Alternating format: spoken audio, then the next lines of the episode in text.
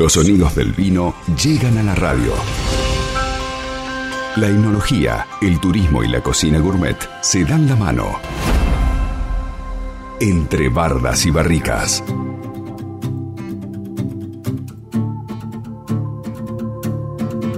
Le damos la bienvenida para este Entre Bardas y Barrica a Carol Morillo. Ella es licenciada en Comunicación Social y guía de turismo en Bodega Familia Schroeder. ¿Cómo te va, Carol? Buen día, bienvenida. Hola, buen día, chicos, ¿cómo están?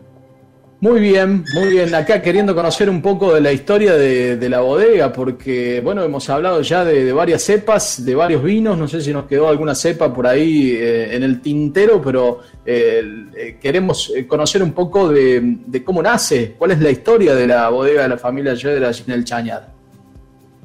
Sí, bueno, nos quedó la cepa todavía de, del Malbec, el clásico, pero bueno, la dejamos un ratito de lado, las cepas, los tintos, los blancos, y vamos a hablar un poco sobre la historia de la bodega, porque pienso que mucha gente quiere saber, quiere saber cómo, cómo es esta relación entre el vino, los vinos, cómo llegó esta familia acá.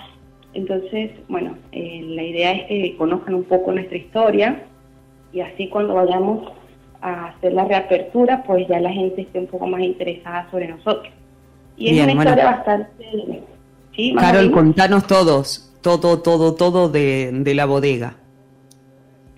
Bueno, es una historia muy interesante, de verdad muy, muy fascinante y que atrapa mucho al turista cuando nosotros allá en el guiado, eh, ya es la última parte en, que hacemos en el recorrido, donde llegamos a la cava del dinosaurio. Y es muy lindo porque, bueno, familia Schroeder nace de, bajo el seno de una familia muy emprendedora. Hermann Schroeder es hijo de inmigrantes alemanes, fue uno de los pioneros en llegar a la Patagonia. Y ellos, bueno, llegaron con muchos sueños de emprender, de trabajar, de salir adelante. Y llegaron eh, al San Patricio de Chañar, ese es un, pueblo que está a 53 kilómetros de acá de la capital. Y bueno, es una, una de las zonas vitivinícolas más australes del mundo, un desierto, una de dinosaurios, o sea, ni se imaginaron toda la historia que había detrás de estas tierras, de estos viñedos. Y de allí, bueno, el esfuerzo del hombre fue trabajando, trabajando, hasta que esto se convirtió en unos hermosos viñedos, 140 hectáreas actualmente tenemos plantadas.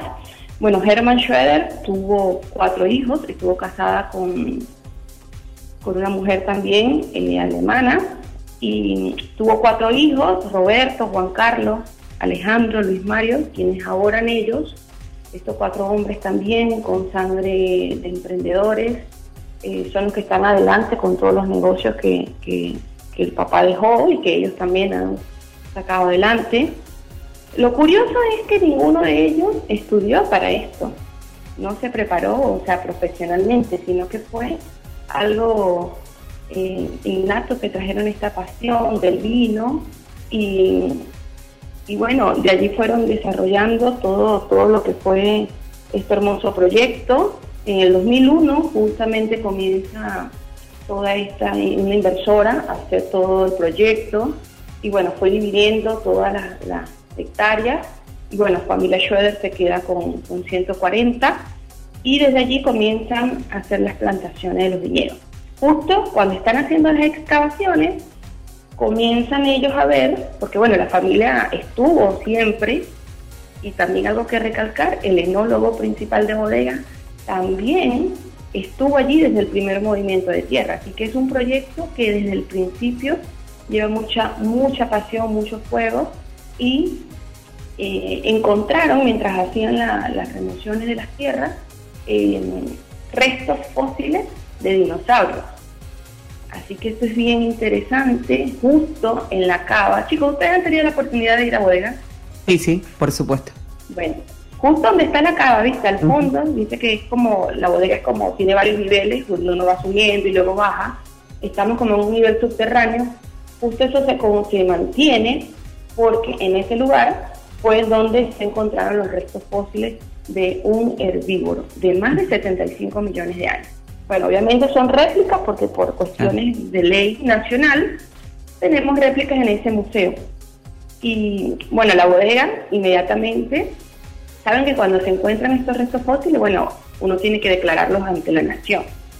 Y allí llegaron los paleontólogos, hicieron toda la investigación y bueno, se lo llevan hasta lo que es el proyecto Dino, que están allá los restos originales y bueno, nosotros hicimos unas réplicas y están allí.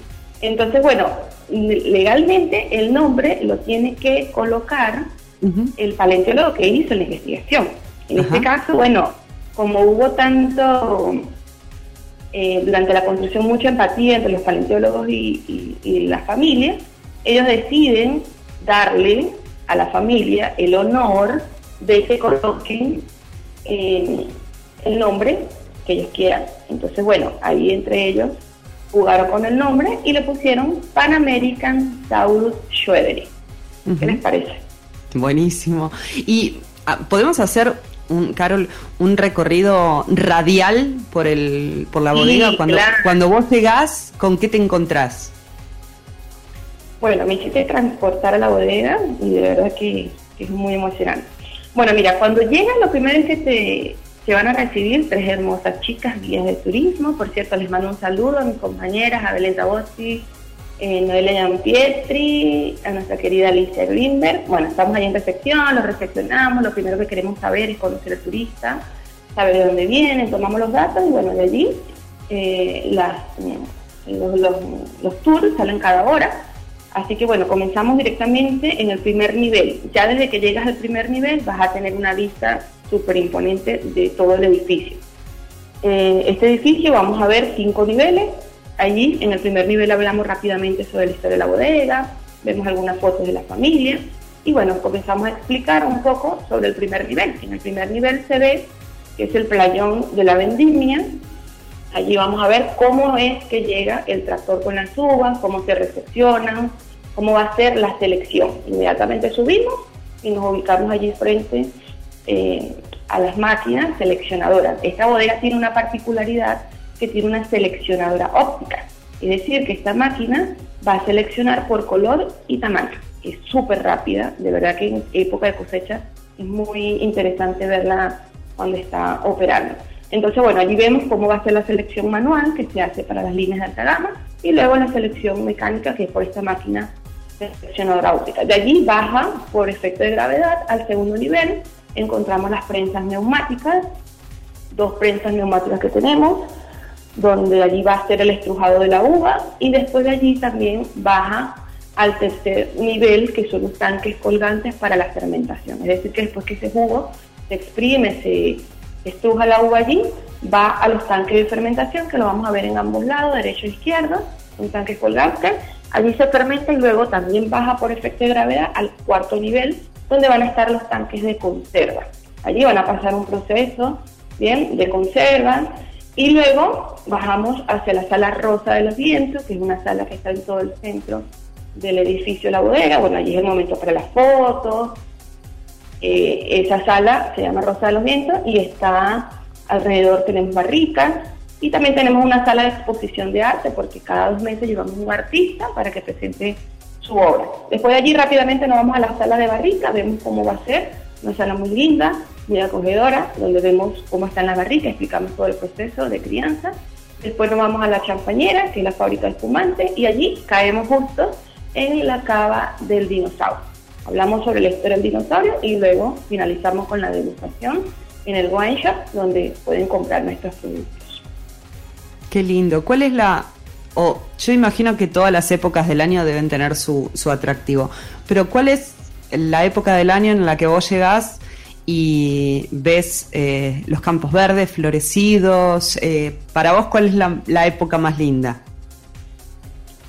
Bueno, cada época tiene su encanto. A mí, sinceramente, me gusta la cosecha porque, bueno, es un clima muy lindo, es donde se ve todo verde, de verdad que la vista es imponente, es una conexión directa con la naturaleza, ver los loros que pasan por allí, o sea, es hermoso definitivamente la época de cosecha.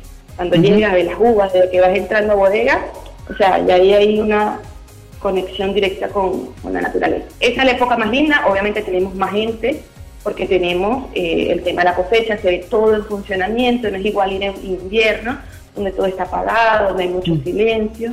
que ir en verano, justo desde marzo hasta, sí, de febrero, marzo, abril, mayo, esos meses, donde está todo en movimiento. Entonces eso es interesante porque, bueno, entiendes mejor el proceso.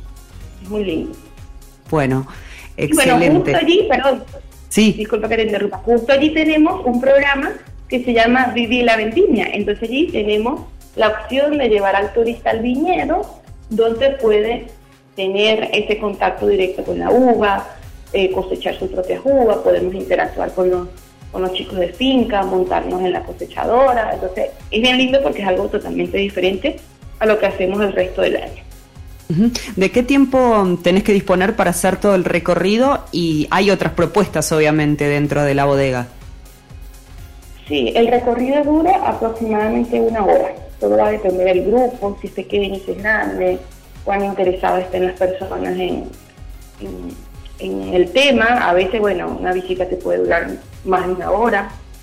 Eh, todo va a depender del, turismo, del turista, perdón, pero normalmente 40 minutos de recorrido y luego 20 minutos de la degustación. Bien. Y durante el año, sí, perdón, durante el año también tenemos em, la poda, que va a ser en invierno, que también vamos a los viñedos y bueno, enseñamos a los turistas cómo podar la planta, que también es un proceso interesante porque bueno, ya ahí entra un proceso de descanso vegetativo.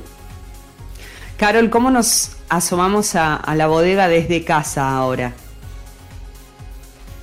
Bueno, desde casa, por las redes sociales, estamos muy activos, tenemos actividades, eh, tenemos muchas catas online, a través de nuestras redes sociales nos pueden seguir y van a ver las actividades que tenemos. Allí tenemos, durante las catas, bueno, pasamos un video donde se hace todo este recorrido, vemos un poco cómo es el proceso, todo lo, todo lo que bueno, se he venido explicando.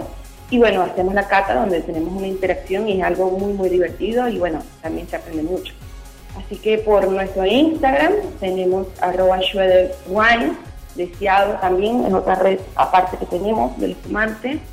Por nuestra eh, tienda online, tienda.familiaschroeder.com, también allí colocamos las actividades que tenemos, las catas que vendemos. Hemos tenido muchas actividades también en conjunto con con más vino, con otras empresas. También pueden escribirnos a nuestro mail turismo si quieren una cata particular, familiar o alguna empresa que quiera tener algo, alguna actividad, nosotros estamos a la orden. Carol, como todos los miércoles, te agradecemos muchísimo estos minutos y seguramente nos reencontraremos en una próxima edición. Ay, chicos, muchísimas gracias. Me hicieron transportar. De verdad que que para nosotros es una alegría, otra ventana llegar a los turistas que tantos extrañamos. Así que esperamos volver a vernos pronto. Un abrazo para ustedes chicos, muchísimas gracias, hasta el próximo miércoles. Hasta el próximo miércoles. Carol Murillo, licenciada en Comunicación Social y Guía de Turismo de la bodega Familia Schroeder. LU5 Podcast. Todo bien.